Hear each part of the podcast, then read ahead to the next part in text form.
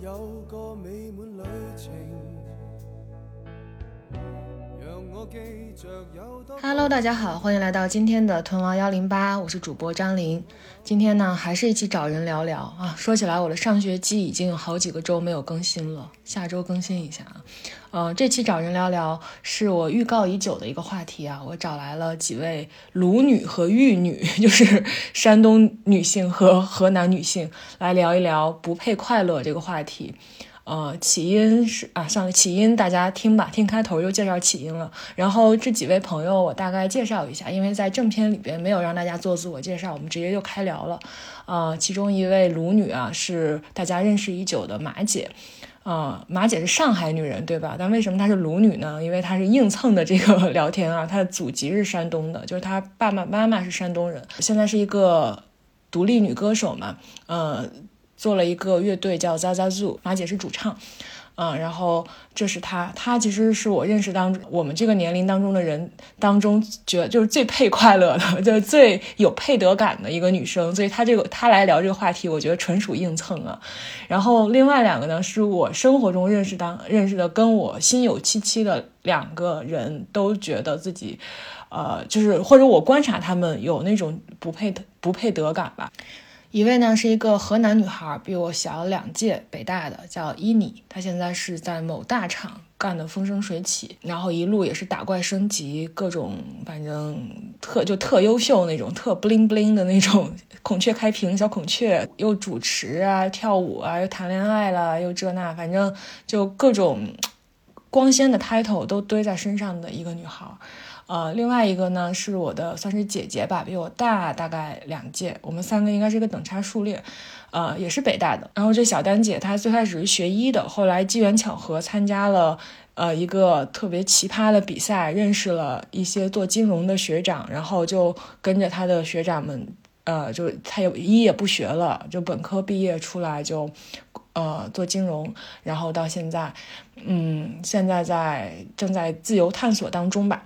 反正大概就是这么几个情况，然后婚配情况是，你看我们山东人都要说婚配情况，婚配情况是我和小丹都是呃已婚，而且是刚刚结婚吧，他是去年结婚，我是今年结婚，然后呃伊你是有一个长期的对象，很稳定的男朋友，亲密关啊，这叫亲密关系，对。啊，他对象我们也挺熟的，我们管他对象叫老张。嗯，是一个非常靠谱、优秀、可爱的男孩子。然后马姐是单身，嗯，大概是这么一个状况。其他的也没有什么要跟大家交代的了，大家就愉快收听吧。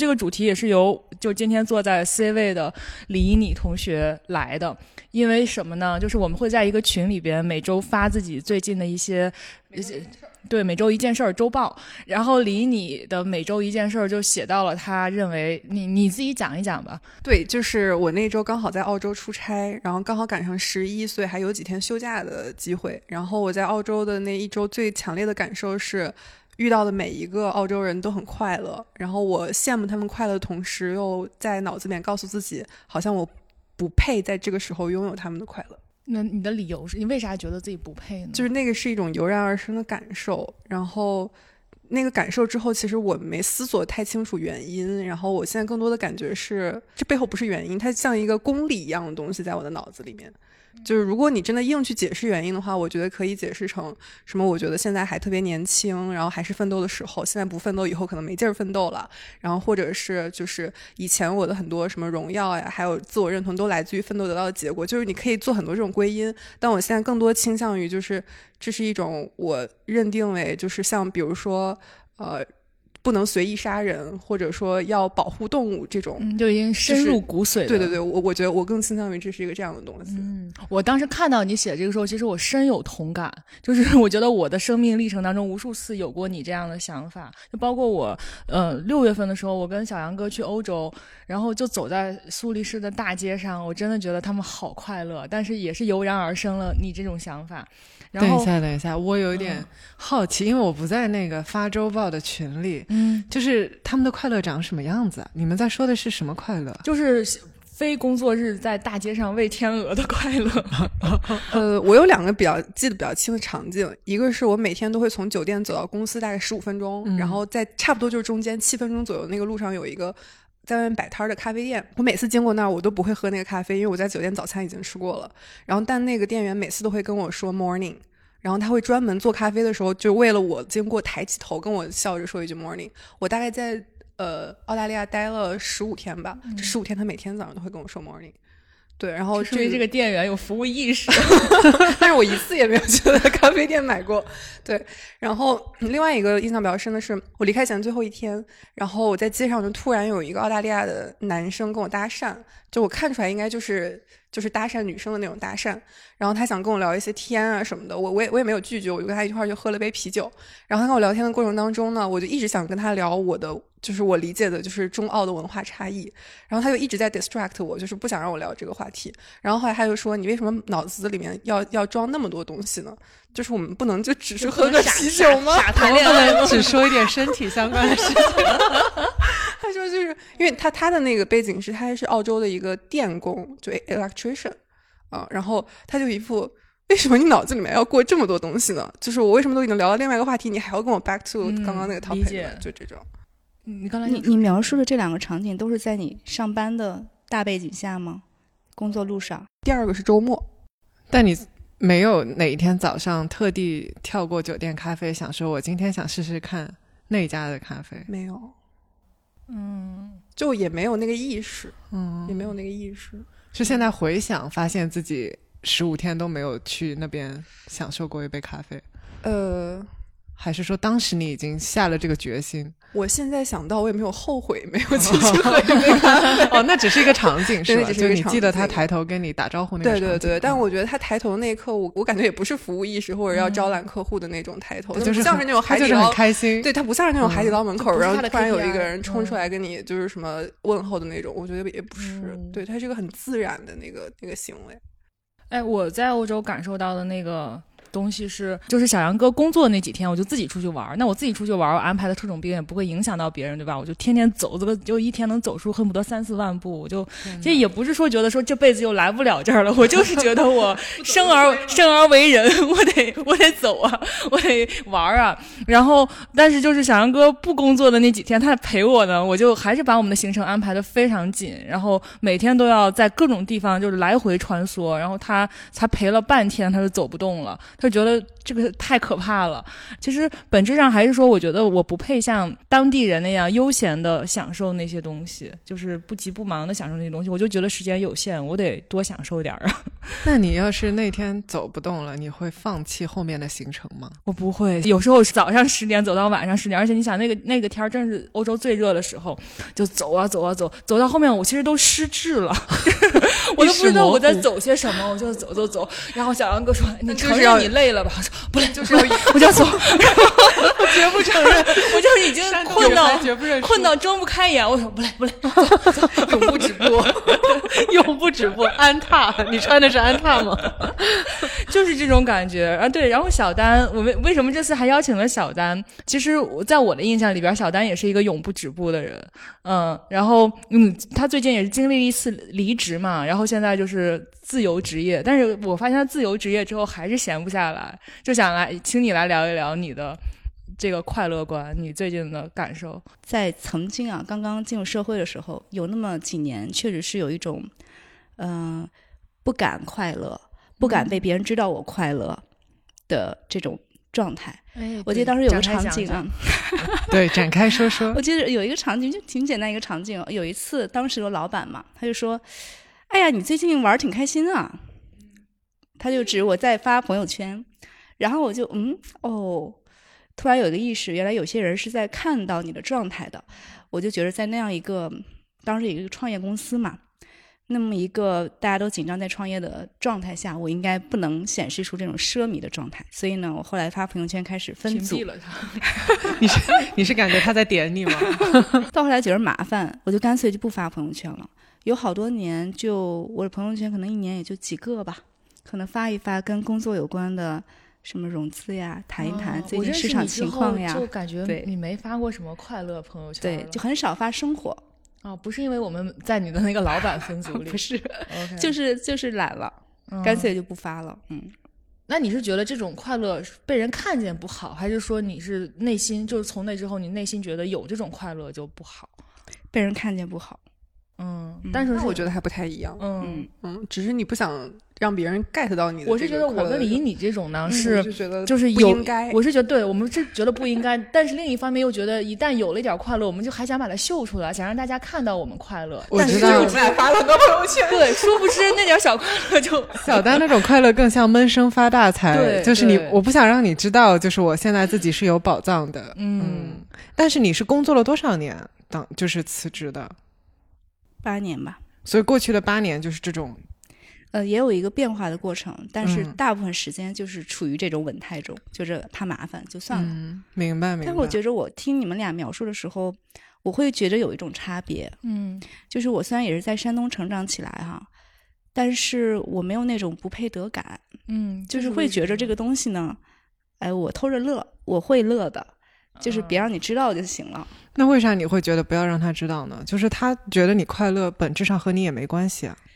可能就是刚才讲的那种场景吧，会让别人质疑我那个麻在工作中麻烦具体是什么？就麻烦这两个字其实非常概他怕别人括。质疑他不努力。对质疑我跟这这个工作的场合或者是积雪的氛围不契合。嗯就是觉得他嗯觉得你没有献出你最大的对效率，对就是我理解小张这个，其实是在我们那儿，就在我们 县城非常常见的一种做法。就我妈也是这样，她跟我出去玩，我带她去各种地方旅游，她也不发朋友圈，她就是怕她领导看到，怕她同事看到，说你不知道现在这个社会，大家看到你过得好，或者看到你开心，大家会有什么心态？就哦，我也经常听到这句，嗯嗯，但是就我我也无力反驳我妈妈，因为我觉得她可能说的也有道理。就毕竟我也被网暴了，那我那个网暴视频里也吃了昂贵的日料，也开着小车，对吧？就也很很也给了别人很多这种可以就是炸着你的东西，就也不能否认它。但是你就那一件事儿就让你接受了这个我觉得对于小丹这个场景，我也可以理解的，就是就你妈妈说的那种，她是一个无形的，不知道谁哪哪一天出来，因为你发这些东西攻击她，但她那个场景很具象，就是她的领导或者她的说他的同事可能会因为这个在他的工作当中可能就是 underrate 他，然后就这个是一个就特别直接的一个后果，嗯哦，所以我觉得跟你刚刚描述的那个就是不知道无形的那种结果还不太一样。那我可不可以理解为，就是在你的期待里面，你希望自己给老板当时展示的员工的形象是一种全力以赴的状态，就是我已经没有多余的其他力量了。对呀、对呀、嗯那肯定嘛。就是虽然没有说那个很很那个装的去加班哈，嗯，但是还是想 让大家让让让我跟大家的状态不要那么的不一样，呃你别把你给显出来了。对，不要那么哦分化。我觉得算一种生存策略吧。对对对，很对他，他跟你们两个还不太一样对，他是生存策略。我们俩是就是又想乐又又又就是我们俩是自我乐不 PUA 起来，对。对，你们俩是底层的，对，然后然后马马姐是怎么混到我们这个节目里来的呢？我也不知道。马姐是硬蹭，马姐就凭借她的山东的祖籍混进来的。但其实我觉得马姐是一个跟我们三个都截然相反的人，就就是每天都透露着浑身的松弛。对她是一个没有快乐硬找快乐的人。然后我对马姐有两个印印象比较深刻的瞬间，第一个瞬间就是我们二一年底吧，就在 Page One 开那个线下的活动那次，有个。好像是有个提问环节，有人就问了你个问题，说你的歌要是没有人听，你不会很难过吗？就大概是这个意思。然后你的回答就是，哦，大家听不了我的歌是大家的遗憾。就是就大概这个意思，而且非说的非常的理直气壮。我当时心里就在默默的给马姐鼓掌，我觉得嗯，我这个话术学会了以后，所有人质疑我的这个什么视频播放量低啊，这这那这这那的，我都要这么说。没推到你的面前，是你自己逼格还不够，是吗？对。然后第二个瞬间啊，第二个瞬间是，就是我一直以来都觉得马姐就在我心目当中是一个就不太 care 这个有没有人来，就有没有活儿呀，有没有商务啊，有没有粉丝啊，有没有听众啊？这样的一个人。然后我们记得是哪一年我们去海南打球，就是去呃那叫什么，就是除是了咱俩录唱歌对对对对，离海口海口海口海口，然后就我们哦吃大排档，见湖蓝湾嗯那次。对对对。海口。海口，然后最后就只剩下我跟马姐了，马姐那天喝大了，然后嗯你就抱着我，我也记得这段。还有马可，还有你妹妹，就是我们就你就抱跟我们抱头痛哭，你就说因为疫情，然后没有演出，你就很想念很想念舞台，对对很想要唱歌，但是你又没有唱歌的机会，所以就只能每天在那儿打球，说你也不知道你每天在那儿干些什么，就只能打球。练身体。那一刻我才，那一刻我才是哦，原来马姐跟我们是一样的人啊，马姐也不知道每天打球是为了什么。我一开始一直以为你是热爱高尔夫，就热爱打球，所以你才每天都在那儿练。我不讨厌，但是我有更喜欢的东西，嗯，就是那个不是我当时最喜欢的东西，不是我想要花最多时间在的东西。但是那一次就真的让我觉得马姐在我心目当中鲜活起来了。之前我觉得她是一个，就是就你看到别人的快乐，你觉得对，可能它假的，你必须看到她的痛苦，就是一个富婆，然后行她也不需要焦虑我们这些每天在焦虑的问题，她就每天打打球、唱唱歌就好了啦。然后结果那天晚上其实是有点颠覆我对你的想法，就原来你也有你就是你你你觉得自己做的就是很很很难改变的一些东西，嗯，嗯，所以我觉得你参加我们今天的这个座谈会也是呃就有准入座谈会 没有，我要为那天那你说那个人提问。那个补充一点我的想法资料啊，我不是说，我觉得就是，哎呀，你没听到是你逼格不够，我是因为我做作品是很慢的一件事情嘛，然后经常就是我们要推翻了改，推翻了改，是因为觉得有些东西不顺，所以每一个作品我从心底里面感觉，就是我在赖声川他写的一个关于话剧的创作方法的那个书里面看到一句话，我是很认同的。他说：“你有很多机会，你可以选择去给他们一个粗糙的垃圾，你也可以去选择送出一个用心的礼物，就每一次你都是一个选择。”然后当时我觉得这句话击中了我，因为我不就是我自然而然的就是想要送出礼物的那种心态，嗯所以我觉得。就是他没有听过我的歌，是他的遗憾，是因为他没有他错过了这份礼物。哦 就是我是很认真的把我的这些词，然后我对语言的感受当成礼物送出去的这种感觉。嗯，就我希望每个人是听到以后是那种开心，就像你打开一个东西的惊喜。嗯，嗯所以就是我是出于这个，我觉得那肯定是他的遗憾，那不是我的问题。我是个送礼物的人，嗯 别人没收到礼物和我有什么关系？这个想法，我觉得我人生的就在你说这番话的前二十多年，我从来没有这么想过。我你的视频，我觉得很多都嗯是礼物啊，因为有时候看你在视频里面，我会觉得生活很热闹。比如说我自己有时候在家时候无聊，看你的视频，我觉得很开心这。就是我觉得我在你身上就是很羡慕的一点，就是你的配得感非常高。我就觉得我 我视频就是，比如说你作为一个观众，你看到说啊，就是是礼物，然后特别好，但其实你再你觉得再好，对我来，我我觉得。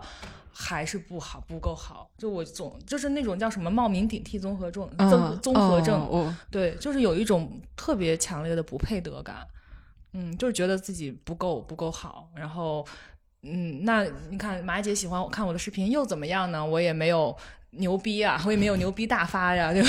只要我看完你的视频没有给你一百万，就就就总觉得，嗯，就是自己没有做到自己期待当中的那种。因为你想，我跟李一，你之所以会走在大街上，觉得我们不配快乐，我觉得根源就对我来说，根源是有一个线在那儿，就我觉得我没达达到那个线，我就没有资格享乐。我觉得那个线它不嗯是一个客观的线，它就是一个自己给自己不断往上升的那个线。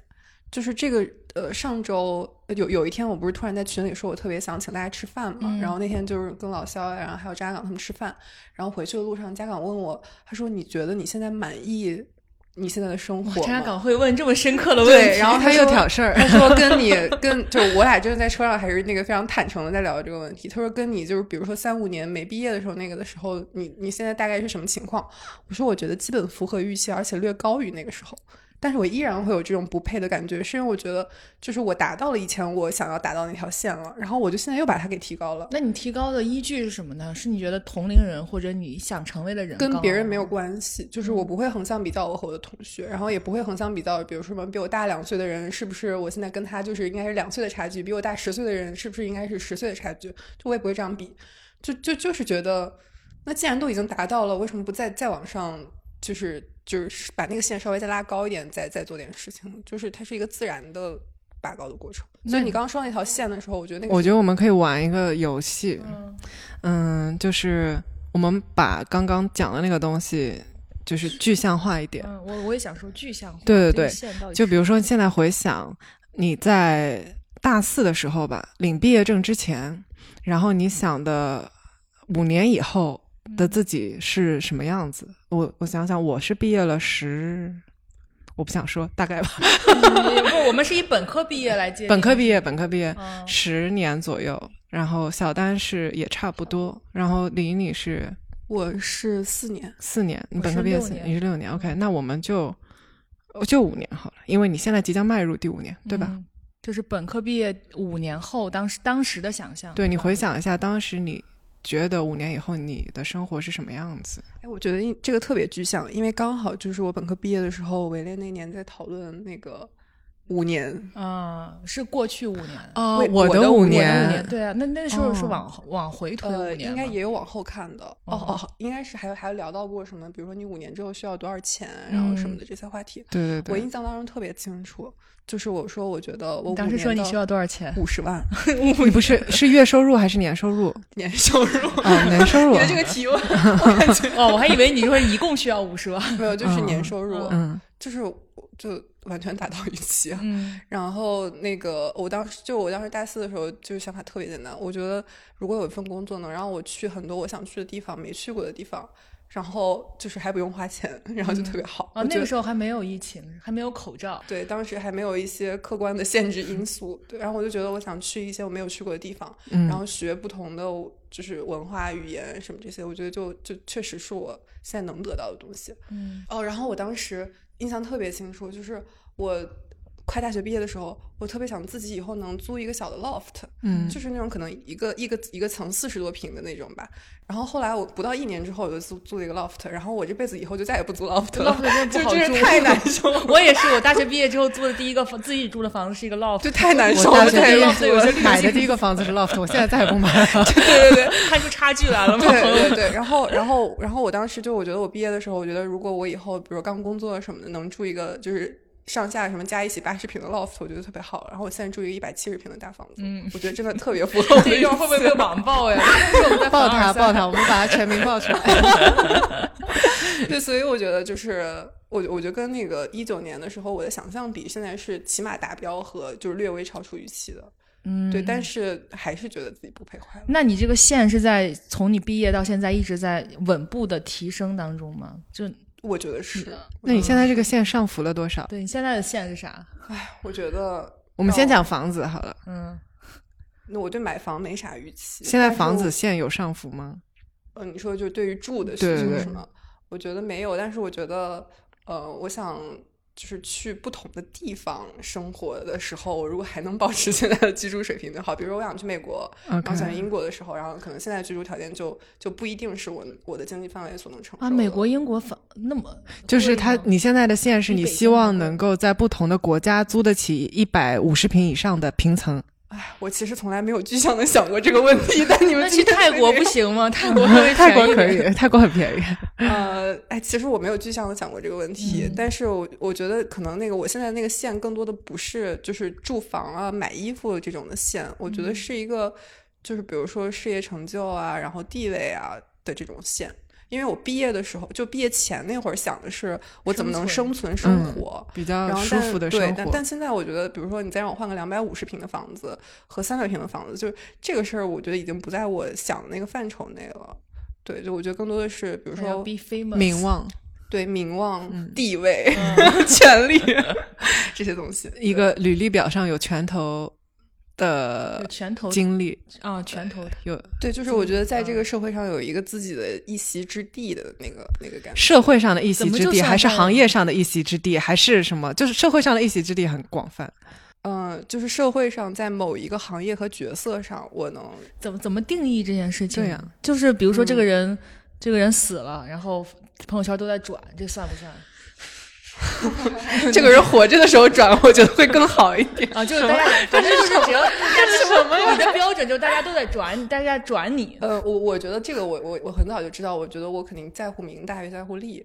就从理你变成理转你，要不用，我们今天就给他写一篇推送，然后号召大家转他，他就达到了这条线。我 然后懂我懂就是被网暴那我。懂我懂，就是其实你毕业了嘛，所以学历那个事情不是你的一个一席之地了。你现在希望的是下一个阶段你的名号。对我我觉得嗯这个是准确的，对我理解我我理解觉得这是准确嗯的。对，比如说，我觉得我现在在公司里面，我就是呃，我比其他人都更在，我不能说所有的其他人，我觉得我可能比一般水平的人都更在意升职，而不是加薪。明白。嗯嗯，就是我会比别人更在意，比如说我做的那个事儿在业务里面的影响力，而不是就是这个事儿做好了给我涨多少钱。那虽然后者也不能说完全不在乎，但是前者的那个重要性更足。那要是比如说你拿到一些奖项是年度叉叉叉风云人物，这种就比较好，是吗？装箱启示录》里边徐子泉，你看了啊？你们都哦我看了我看了，我看了看了，看了，就徐子泉那个奖 给你哦，你有很多对，有很多都有这种奖。如果听起来名字比这个更一般都一般都叫年度叉叉叉什么人物。呃，年度虽然这样听起来也挺羞耻的，但是我必须承认，我觉得内心还是非常想或者上一次这个东西 Under Thirty 嘛，啊，呃，这个听起来也挺像骂人的，但是对对对，但也想是有点骂人认。可，我觉得我是我是很想要这种认可的。那这样你会快乐吗？你拿到了这个之后，你会觉得你配快乐了吗？我盲猜，我觉得可能那个目标就又变了。不会，他会想进福布斯那个首富榜的，他会再往前就也可能不是那个赛道了。就比如说，我那个时候突然觉得自己特别想做学术，嗯然后觉得发个顶刊啊什么的这种。那你觉得你会卷伴侣的履历吗？嗯，我觉得两三年前会比较重视。卷伴侣的履历指的是跟伴侣比，还是要求对方啊？就是比如说他是谁谁谁的女朋友，啊他谈过得谁谁谁，他是谁谁谁，就是说我是谁谁女朋友还是对方？对对对，就是有人会卷这种。啊！对我我哦我刚才以为是说你要跟伴侣比赛，哦 就是赛过伴侣。我觉得两三年前我有过这种想法，嗯然后但是就是在不同的人的各种选择当中，逐渐让我意识到，我可能还是更想就是在自己身上得到那些东西。嗯，就之前我也想过说，可能做谁谁谁的什么人，然后和自己成为谁谁谁。嗯，我觉得逐渐的那种选择当中，还是明确的应该是后者会是我更想要的。嗯对，你可以当张琳的好朋友。对他沉默了。他想不是 他，张琳让你沉默，还是好朋友他想还是想先当李转女，然后再说，然后让让张琳当好李朋友转你的好朋友。哦，是我僭越了，对不起。回到你的题啊，你的题是线，啊，我的题是毕业五年，呃，毕刚毕业的时候，对我可以请小丹，因为他嗯们俩正好一个毕业了快五年，一个毕业了 double 五年了。double 五年，嗯、是要是要去回想毕业的时候对对对毕业五就你大四的时候设定的，嗯，你想的没有设定过。当时没有想过，对，你当时的那个职业选择也也还是比较大胆的那种。因为我记得当时他好像在选择是上研究生还是工作还是什么的。嗯，毕业那一年做了很多完全没有深思熟虑的选择，嗯所以就没有设想过什么结果是什么，倒推 要怎么样。那所以也也就是说，你对自己没有要求，不对，哎，当时有一种很强烈的想法，就是我反正肯定能成功的，我就想肯定会有钱的，肯定能成功的，嗯哎，怎么走都行。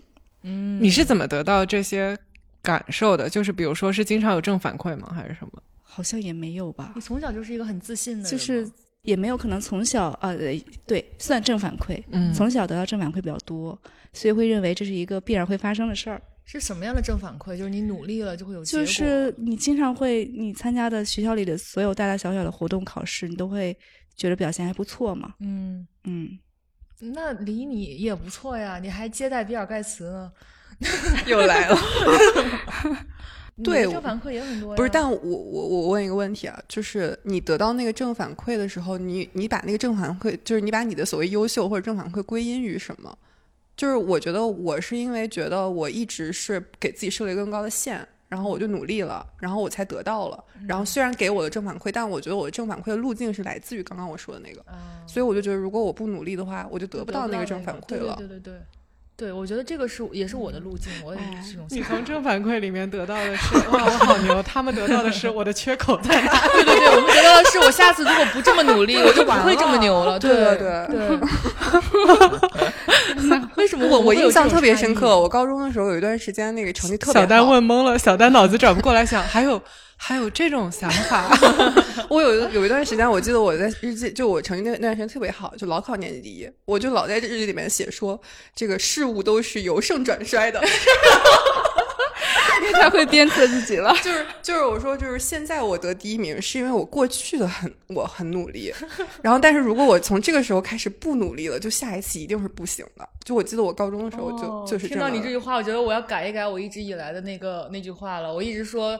那个世界内卷看东亚，东亚内卷看山东。我觉得 我觉得河南，对东亚内卷看河南。呃，小丹还没有说呢，对，你的线。他的线，他刚刚。我我在毕业那个时间没有想过线这回事情。一定会很美好，一定会那你后来站在那个五年的时候呢？你的感受站在五？年的时候，其实哎，那个还是一个蛮戏剧性的状况，就跟我现在其实完全不一样。当时嗯咱不是也做过什么三观讨论啊，啊、我的过去五年啊，那个时候我状态特别不好。我其实那种状态就是一种不断的鞭策自己，觉得自己做的不够好，还可以更好。对对对，我对小丹的印象还挺我对他的也是这个印象。当时就大家说：“哎呀，你什么？就是你不是做女强人吗？怎么还会有这些内耗的东西？”我就说：“我觉着女强人也不是我想要的，然后我觉得我做的还不够好，还想要更多东西没有得到。那个是我当时的状态。哦，你当时觉得你什么东西没有得到？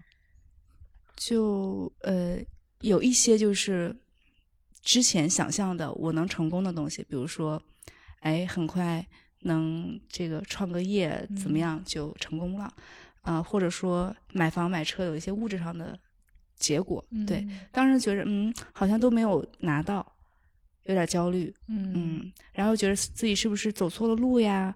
呃，做了一些错误的决定，就有一些乱七八糟的想法。对，但我现在突然觉得很陌生，所以我就说，我进入一个状态简直太快了。那对啊，这个转变是怎么来的呢？嗯，就是突然从一个 ranking 的状态，然后把自己摘出了这个队伍。嗯，当时那个 ranking 是在和同窗和同事不经意间就哎，会，各种比，比如说你跟同事会比呀，嗯。嗯，同样大家同样结果的人，你会比，哎，他是他多大年纪，我多大年纪，反正有些细碎的嘛，或者说，哎，这个小孩挺年轻的，嗯，哎呀，我还不行，对，就会比这样的，或者说我的同学，这个同学我当时跟他选择了不一样的路，因为我是等于不做医学了嘛，那他继续读博，哎，他去了高领，哎，会比这种东西，对。嗯然后我觉得可能是有一一种到极致之后，然后你突然就崩破了，一个气球吹到最大之后突然破了，然后当它可能是你发现那种 ranking 也没有给你带来特别多实质的快乐，对我觉得当时确实已经状态差到极致了，然后突然就崩破了，然后当你再想吹起来的时候，就可能吹出了另外一个样子。我有我有一个好奇的点啊，我刚刚想到，是因为那段时间就是从工作开始，比如说你每天要社交要交互的人数量一下子变多了嘛，使你不就是不自觉的开始 ranking，就你听到各种各样的消息，它和大学的时候人数有区别吗？嗯，我觉着可能跟人关系没那么大吧。嗯呃，但是那个 ranking 确实是我过去二十多年的状态。嗯就是只是说前一些年，一直到大学毕业直，ranking 的结果很好很舒服。哦然后刚进入社会那几年，突然发现赛道也变了，然后你比的方式也多种多样，会遇到一些挫折，然后就发现，哎，这个状态 ranking 的状态又痛苦，又又有点像吸鸦片一样的，就想去比，然后比到自己很痛苦的状态，突然就爆掉了。你爆掉了是什么感觉？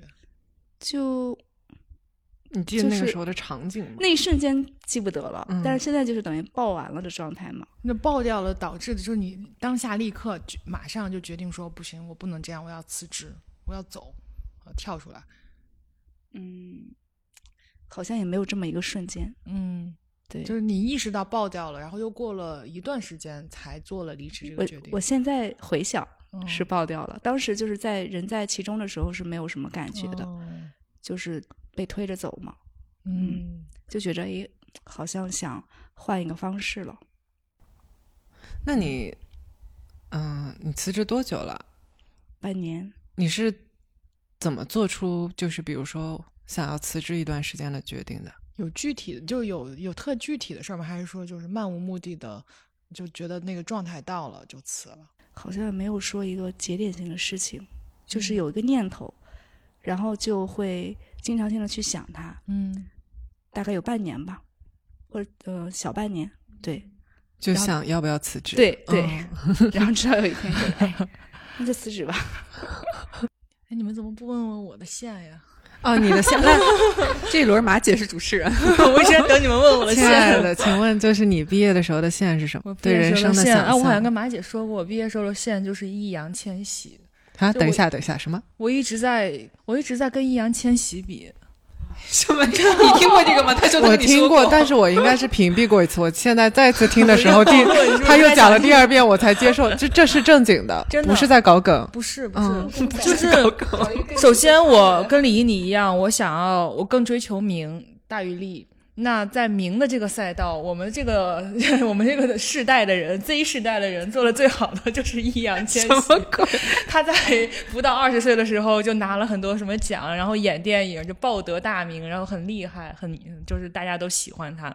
那我觉得我要比，我就跟他比，所以我就会去看，哎，易烊千玺多少多少岁，他千禧年嘛，那很肯定很很容易算他的年龄。就为啥我不跟王源比，不跟王俊凯比？大家不要 来网暴我啊，只是因为易烊千玺很好算年龄，我觉得一算就算出来。九七不是易烊易烊千玺他说了就千禧00年的哦，但是千禧一代好像是九五还是九六开始算，，应该是对两千哦年。，OK，OK 我说错了，大家不要来说我啊，反正我就是这对么你比的认不认真？对，然后就每年他发生了什么事儿，我就直接减掉两千，就可以看出他的年纪，然后说啊，哎呀，我就比他又落后了多少年。所以我真的是大学毕业的时候，我觉得我还有希望超越易烊千玺，但是我现在觉得我好像无法超越易烊千玺的时间表。不，但是我也没见你上任何公开的综艺节目或者是比赛啊。嗯没有啊，没有啊，我就是也不知道我在，就是我也没有想好要怎么跟他比，但我就是在拿那个他来鞭策我。线是易烊千玺，对就，想了六年，没我甚至回，我甚至就是看到 有狗仔拍拍到易烊千玺什么玩玩儿在哪玩儿啊什么的，我都会点开那个大图看看他住在哪个小区，我再想想我能不能买到那个小区的房子，真的很荒谬。你你你是认真的？嗯，马姐第三次听的时候，发现自己就像第一次听一样。但对，但这是当时的我啦，就是我大学刚毕业的时候，嗯。我就是有这种想法，我就是觉得我要当最厉害的那波人，嗯，然后厉害到就不用在乎什么钱，就房子啊、车啊，我就觉得那都是手到擒来的，都不要就没没什么要担心的。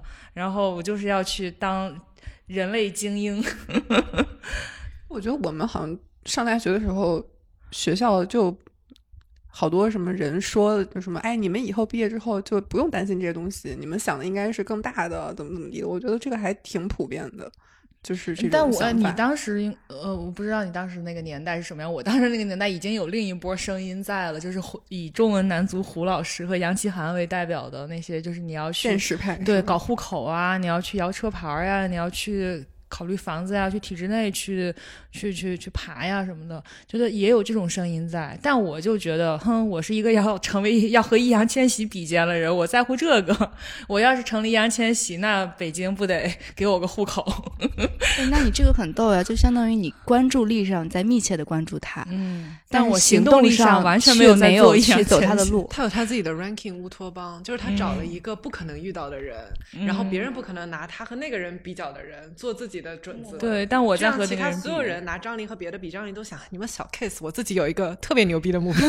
我我觉得还有另外一个角度解读啊，就是他把目标线设成易烊千玺，但他并不是把易烊千玺的路径设置成自己的理想路径。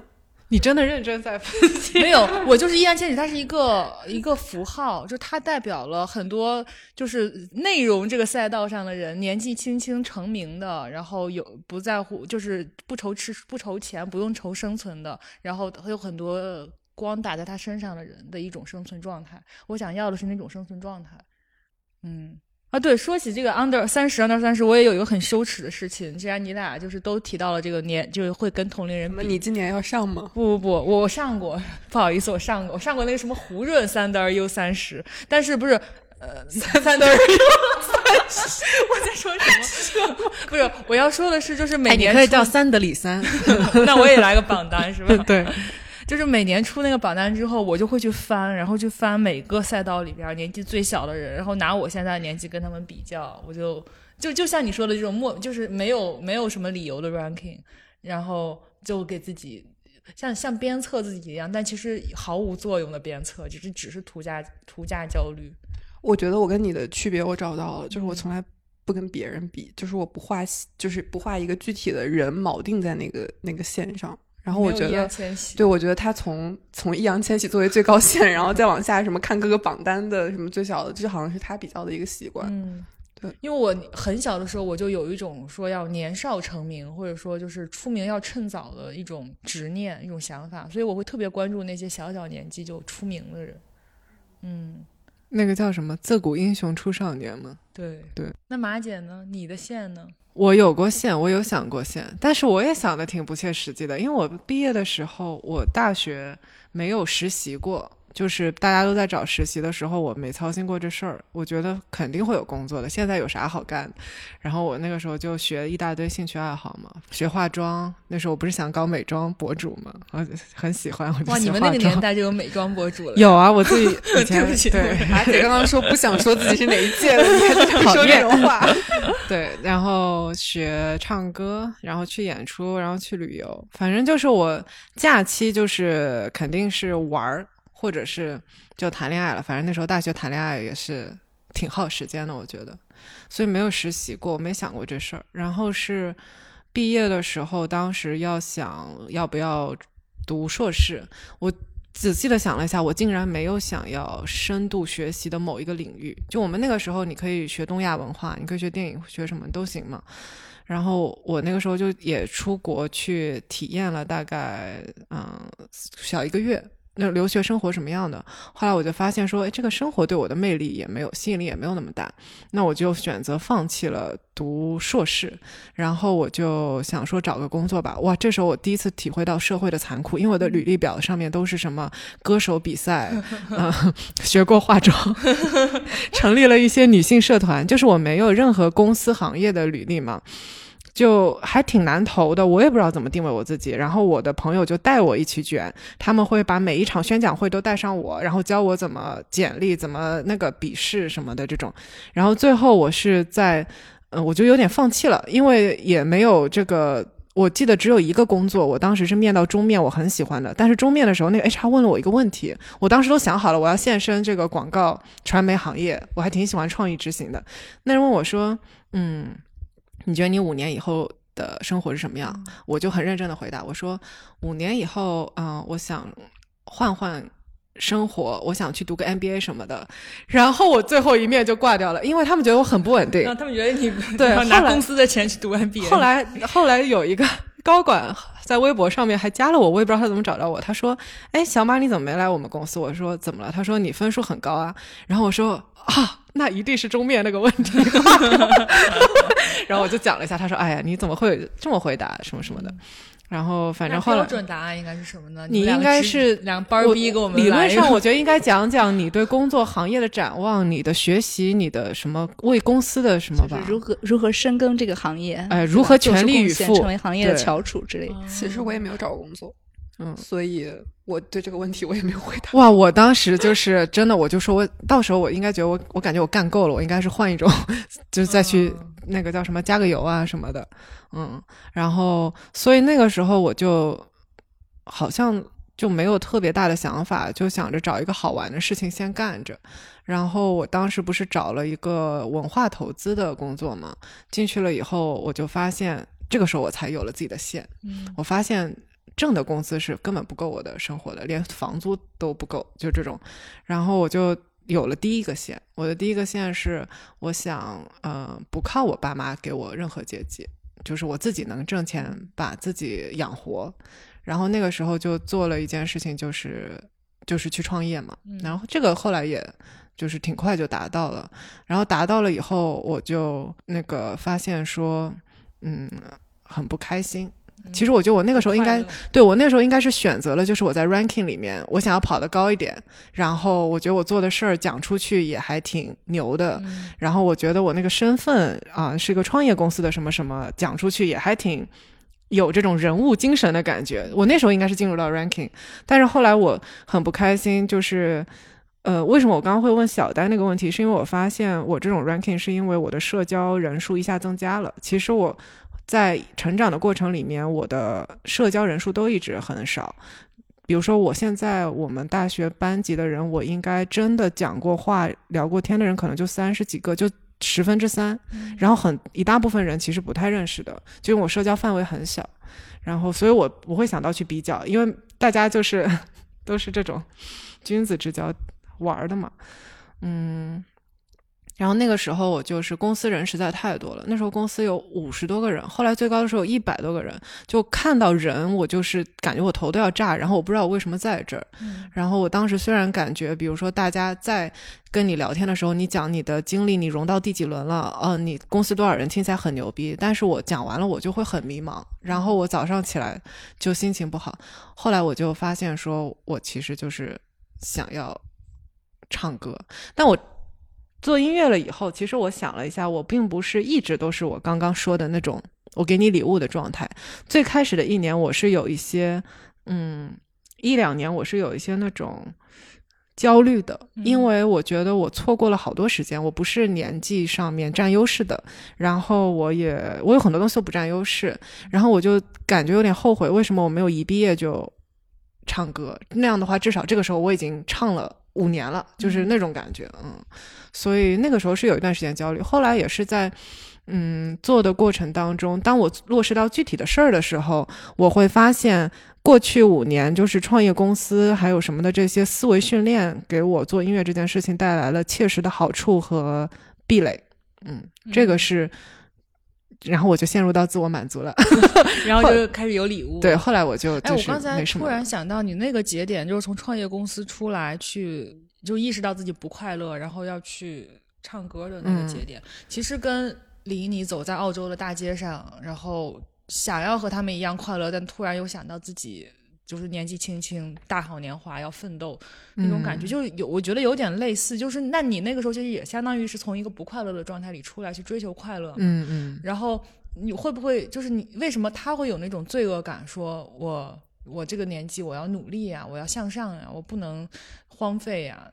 那你为什么当时就是没有这种这种想法去拖住你？我的身体替我选择了呀，他不快乐，他天天都不快乐，你受不了的。如果不快乐了一两个月，就是其实嗯没有那么多思辨的过程在那里了。那个时候，嗯嗯，因为我会问这个问题，是因为就是比如说我不是也做了一个决定，就是我这一年要在学校里边读书嘛，我嗯要读博，然后有的时候就会有一个念头出来，就说你配吗？就是你你也没有财富自由啊，你也没有把你公司做到多牛逼啊，人家回去那些大老板，那个龚宇回去读个博，那不是王小川回去读博，那是人家都是已经上市了，把？龚宇跟王小川放在了一起。你的比较人物但都好特别，都是我们觉得都是清我觉得华，没有他俩，他们都有都有共同点，都是就是清华的本科和硕士，然后当了老板之后回去要读博呀。龚宇是清华的，对呀、对呀、动化系的，我不知道他是清华，我以为他是北大的。我不知道清华的，清华的。嗯，然后我就觉得你你你配吗？我会有这种想法，然后我觉得就是大家都在挣钱，都在比如说你在职场上往上爬，然后就我觉得你的那个比较特别的具象，嗯就是很具象啊，特就是别具象，就每每比较一次都能找出来一个比较对象，读博的能易烊。千玺、王小王川、龚宇都在我的比较集里。不是，嗯，我很好奇，就比如嗯说，如果你今天没有冒出你哪里不配的念头，你是不是会觉得焦虑？如果想到了你可以自我检讨的地方，你会觉得心安吗？不会啊，我会更焦虑。那为什么会让这个东西出现呢？就像刚才小丹说的吧，就是你身体是不受控的，就是你知明知道你去 ranking 是没有没有用的，但是你还是会去不断的去跟人家比较。不是关键，你比较的这些人都嗯很不配跟他们比较。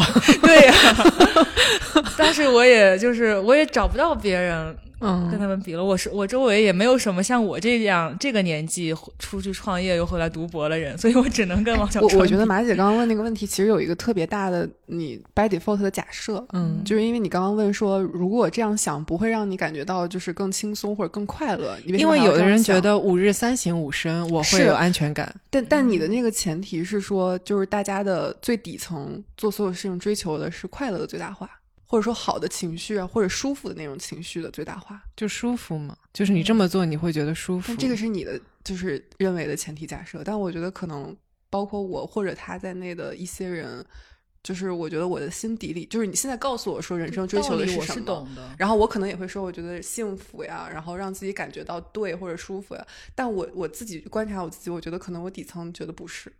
不是幸福和舒服是你给它的名词。嗯，如果比如说你今天不自觉的就是会这么想的话，说明那件事情让你觉得舒服呀，它是你的习惯。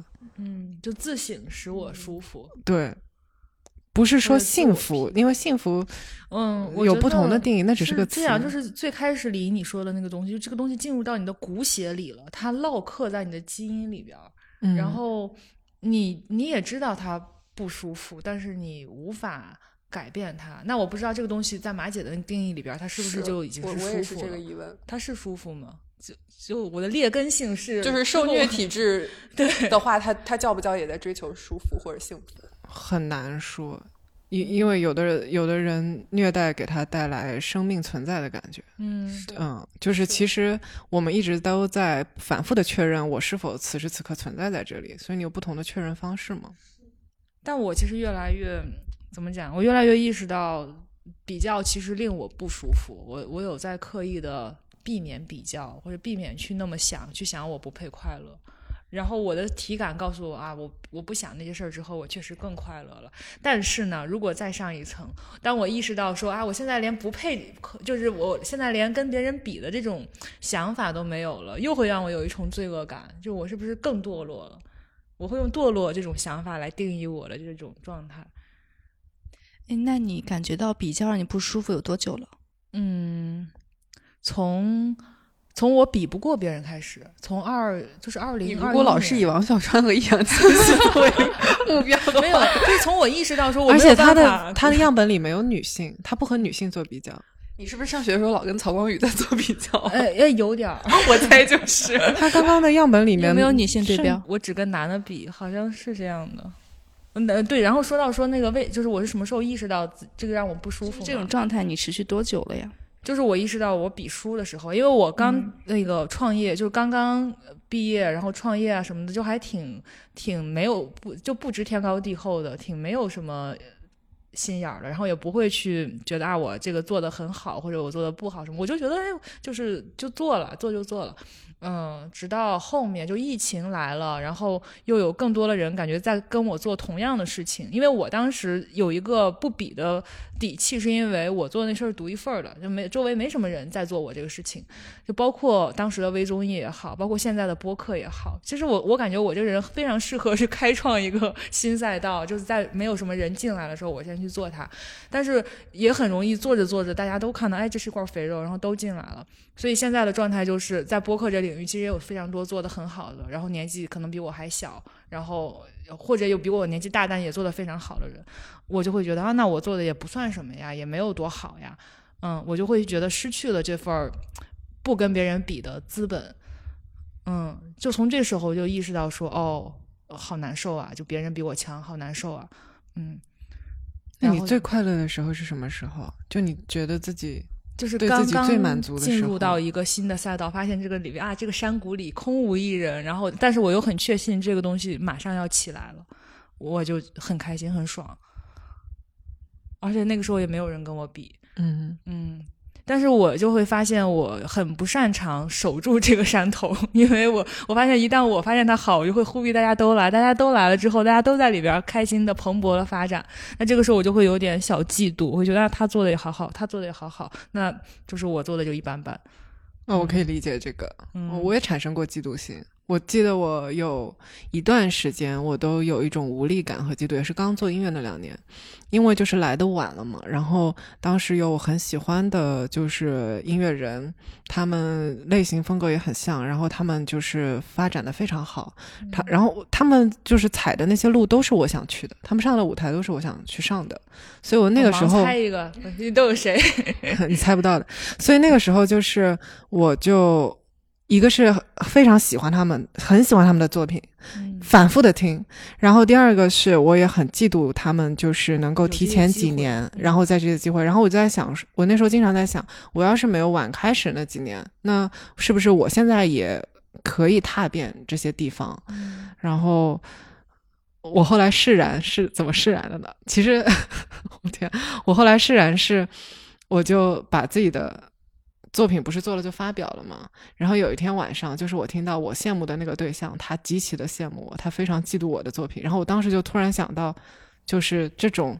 欣赏和嫉妒，它可能本来就是同时存在的。因为你欣赏一个人的时候，其实你是在他身上看到了你某一个想放大的特点，然后你嫉妒他已经放大了这个特点，但你同时也拥有它，所以就是嫉妒这个情绪，我觉得是一种很美妙的东西。如果你一直在嫉妒里面，你会觉得自己不够，嗯。然后你会觉得自己弱，但是你一旦反转过来，你就会发现，原来你的那个特点也能放大成这副样子。对，就是就是这个情绪，我以前看过好多文章去处理它，然后呃，我觉得对我觉得就是你非常详细的，然后把它摊开来的去面对你嫉妒的每一个东西的时候，其实给你的收获还是挺大的。嗯就这种不配得感，我刚刚听下来，我觉得如果比如说很习惯了，那说不定它是会给你带来好东西的某一种你的特点，但是这个好的东西你可能没注意到还，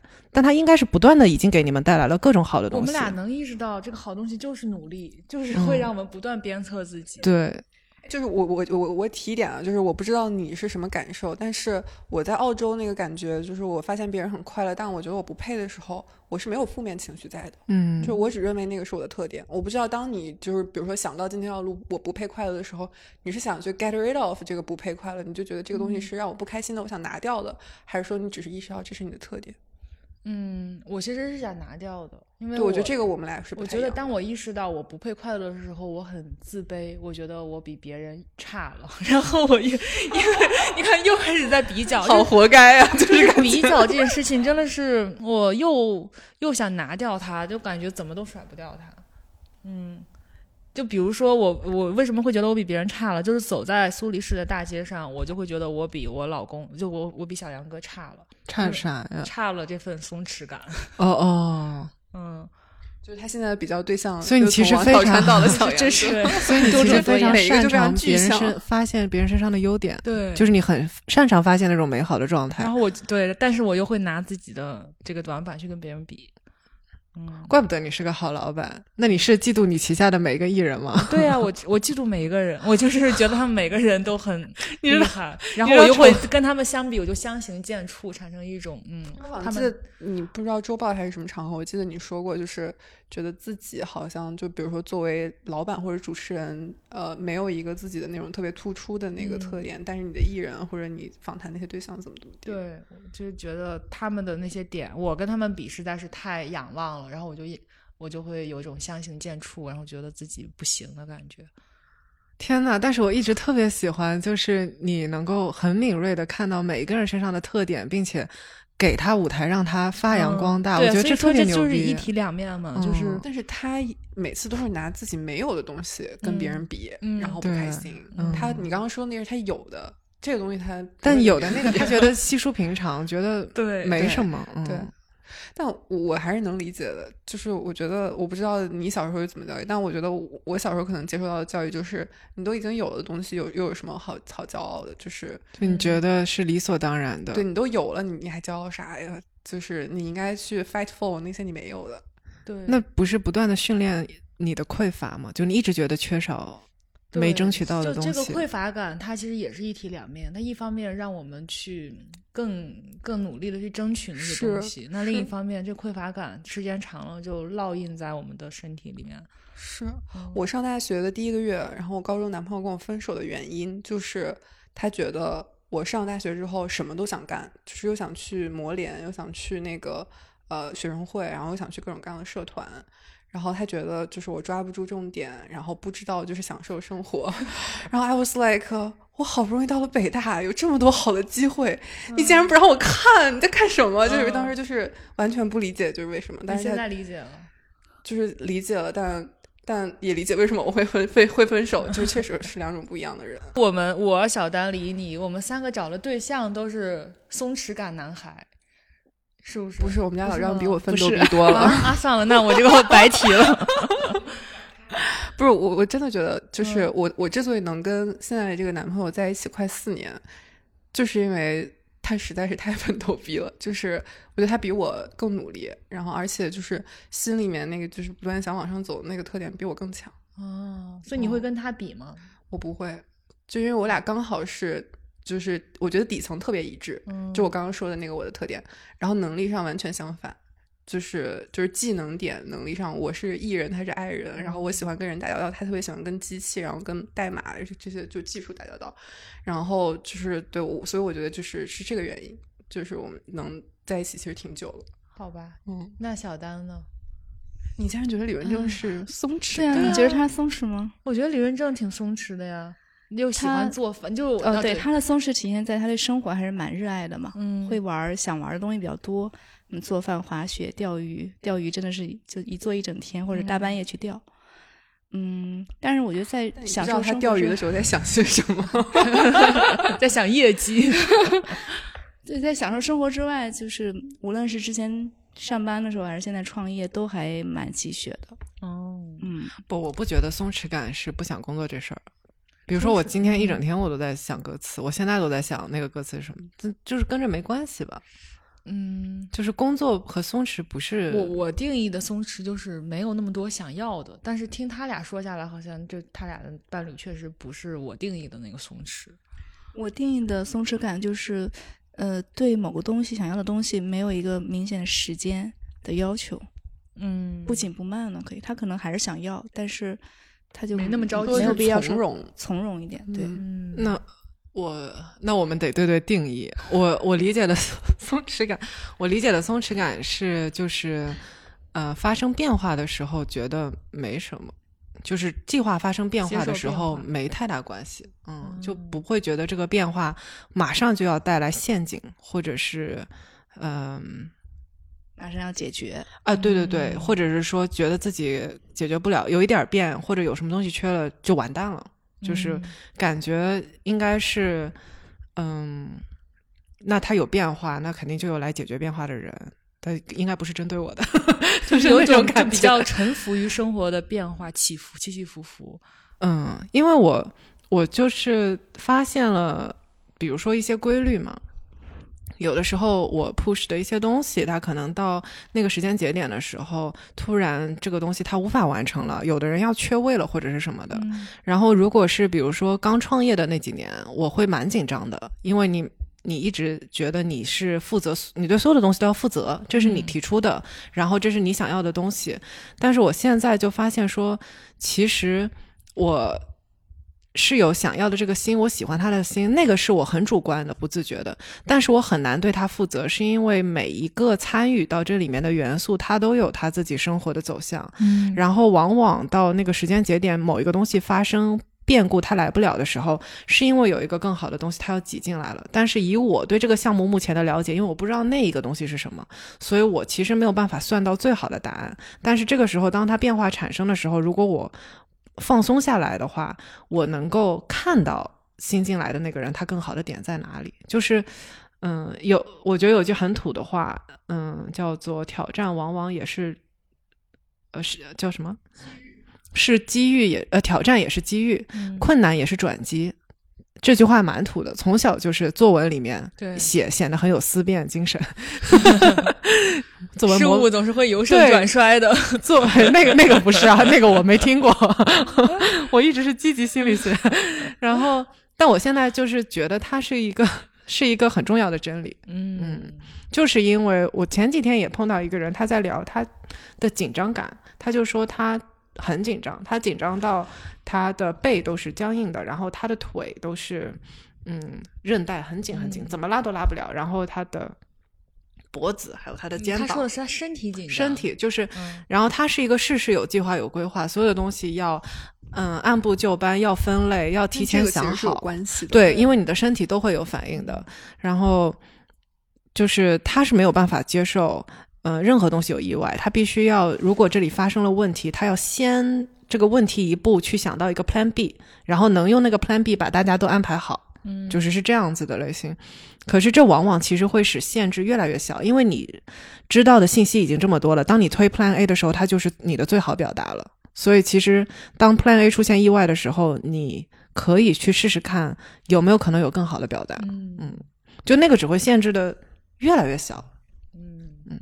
所以在你的定义里，你是一个松弛的人。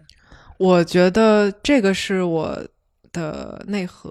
嗯，就是引以为傲的点，对，这这这是一个个长板。它是一个自然选择的点，就是我没有那没办法那么卷，就是 Plan A B C D E F G 做不到，我只能 Plan A，然后其他是 Plan X，嗯，嗯就是也是自就自然选择，有点优胜劣汰那种感觉，其他的在我这儿没活下来。嗯嗯，那你们俩觉得你们俩是松弛的人吗？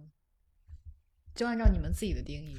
我我觉得我是在走向松弛的过程里，嗯嗯，就是会有变化。相比以前来讲，我觉得我现在是没有一个非常紧迫的大的目标，比如说必须多少岁怎么怎么地，嗯有一些小的目标，但是小的目标就像小林说的啊，如果有一些变化意外也还好，对，嗯。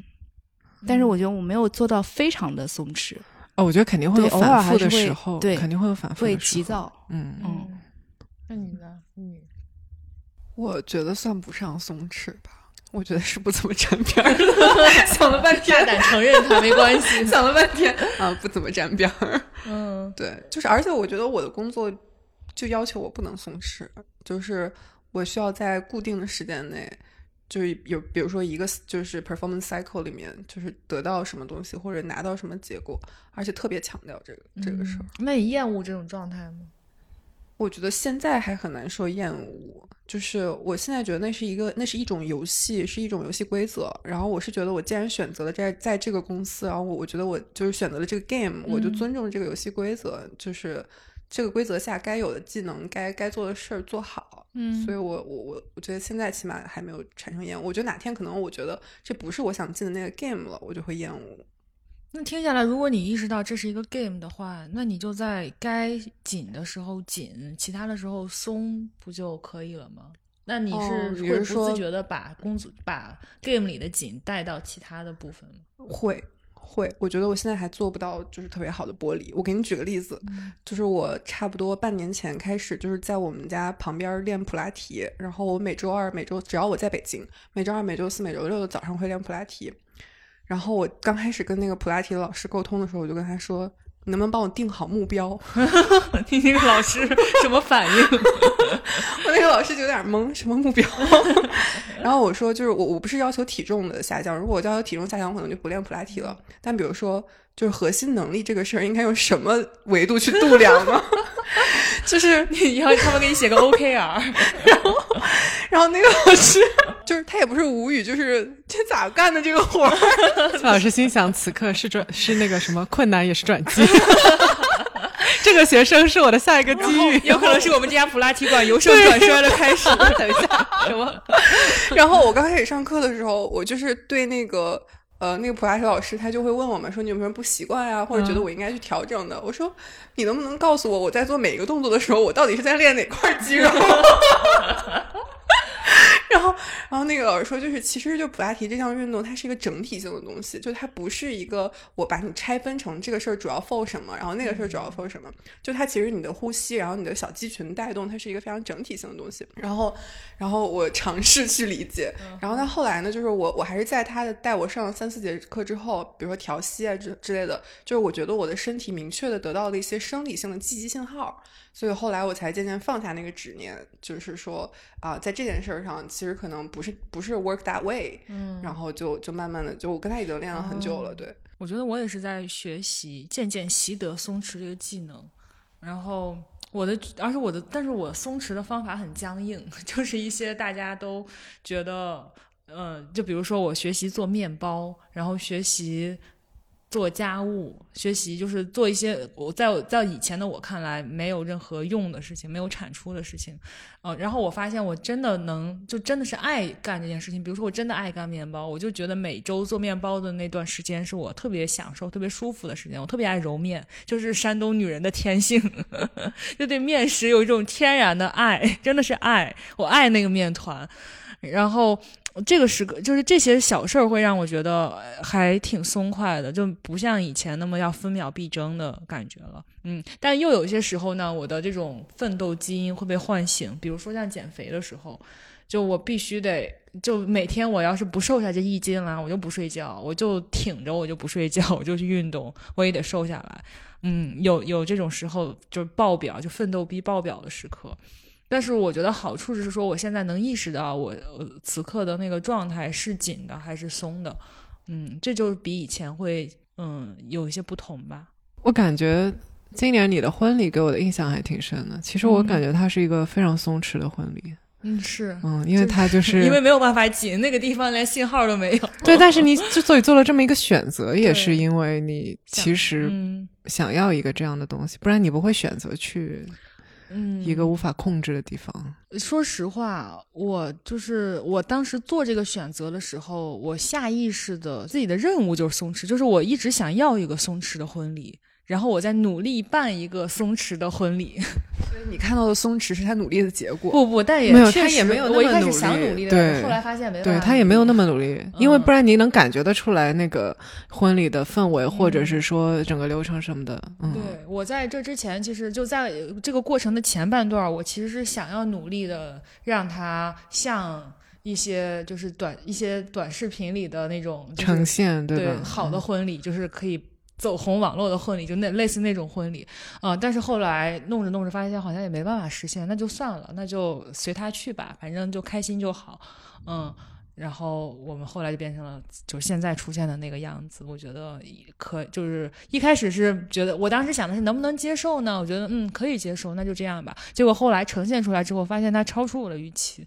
我觉得虽然比如说经常我们在录的时候，你都强调你就是紧张或者是说焦虑这件事，嗯。但我经常看到你有很多信手拈来做的很不错的东西，比如嗯。说像那那次陆佩结婚嘛，嗯然后你不是带着狗狗去了，而且你还拍了一些手机拍摄了一些东西，然后后来马上你剪出来的那个视频，其实我觉得它就很不错，嗯。然后非常的有感染力，就很信手拈来，很快，对。然后还加上你自己的。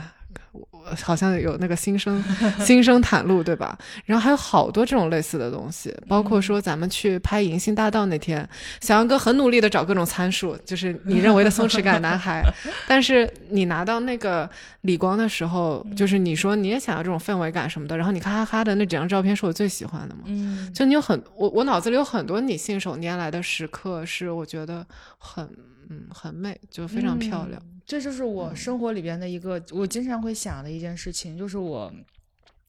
可能是因为这这一点，所以我经常会装松弛，就就经常会装假装 chill，因为我也知道，就是我 chill，我只要 chill，我只要松弛，一定结果是好的。就我生活里的无数次经验是这么告诉我的，啊、但是我又有的时候会抑制不住的很把一个事儿当回事儿，或者很重视一件事儿。就比如说我跟马姐上次我们在沙发那边录的那嗯期节目，我就很重视，我就觉得啊，我们又找人来弄，然后又带一大堆机器，然后又化妆啊，又提前蕊词儿啊什么的。那我觉得那这不得弄好点儿啊？然后结果那次我就把自己弄得很累，而且很很紧，就我能感觉到录的时候会感觉到很紧。对对对，可以。我、嗯我自己我也感觉我很紧，嗯，所以我就说这次我们就不要搞得那么繁重的各个机位啥咱的。咱能再搞个茶吗？啊，茶有这儿哦，还有是吗？对我刚刚录的好几次，意识到我是驼着背的，就这样吧。就这样吧。好吧，那我们这一期虽然是从不配快乐开始聊的，然后我觉得主要聊的还是就是排名嘛，以及比较这件事情。嗯，然后最后要不就大家可以分享一个你生活里的快乐时刻，作为这一期的 ending。最后大家发现没有快乐，我先讲吧。嗯今天下午，我今天早上上了两节课，呃，然后那个下午本来的规划是把课后的论文看一看，然后下午三点钟去健个身，然后那个三点钟呃健完身之后的七个半小时再健一个身，然后洗个澡来见你们录播课，计划了满满的一天。然后结果从中午两点开始我就睡觉了，然后错过了两节健身课，幸福吗？快乐吗？非常幸福。这是最最近发生的一个快乐，对。嗯，小丹呢？我也讲一个今天的吧，就就是我的小狗啊，最近在生理期，然后给它穿那个纸尿裤，它就穿着纸尿裤，然后去上洗手间，去到它的尿垫上，很认真的上了个洗手间，然后把那一泡尿兜着纸尿裤 屁颠屁颠的跑，然后追了好久才给他追下来。嗯，那你呢，马姐？我跟李你的有点像，因为我刚刚脑子里就想到这事儿，就是我本来今天是好忙，要跑好多地方，然后但是我这几天已经很累了，然后我昨天晚上发现了一个美剧，我觉得挺好看的，但我算了算，我得等到明天晚上才有时间看，嗯。结果今天上午忙完了以后，下午的这个事情，那个要对接的人他家里突然有事情取消了，然后我就回到家点了一份。我点了多少吃的？反正我点了很多吃的，然后我吃完了以后就是碳水晕碳水嘛，就困意袭来，我就睡了一个午觉。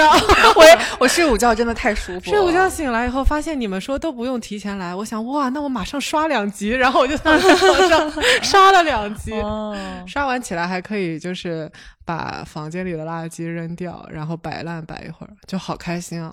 所以感谢我们准，就是没有提前到。对对对，然后也感谢他取消了。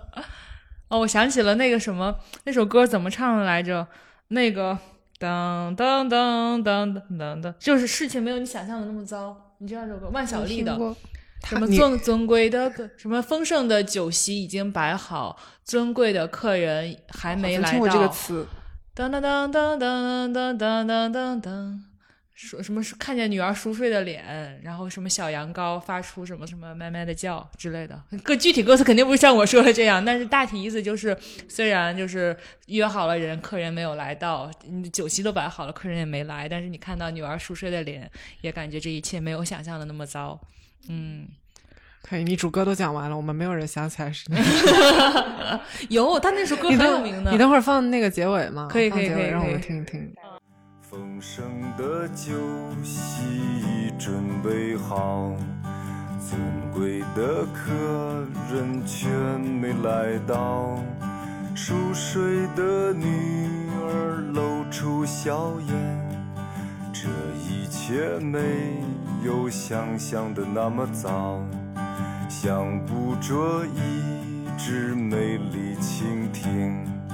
却打碎自寄心爱的花瓶，燕子飞回了屋檐下的巢，这一切没有想象的那么糟。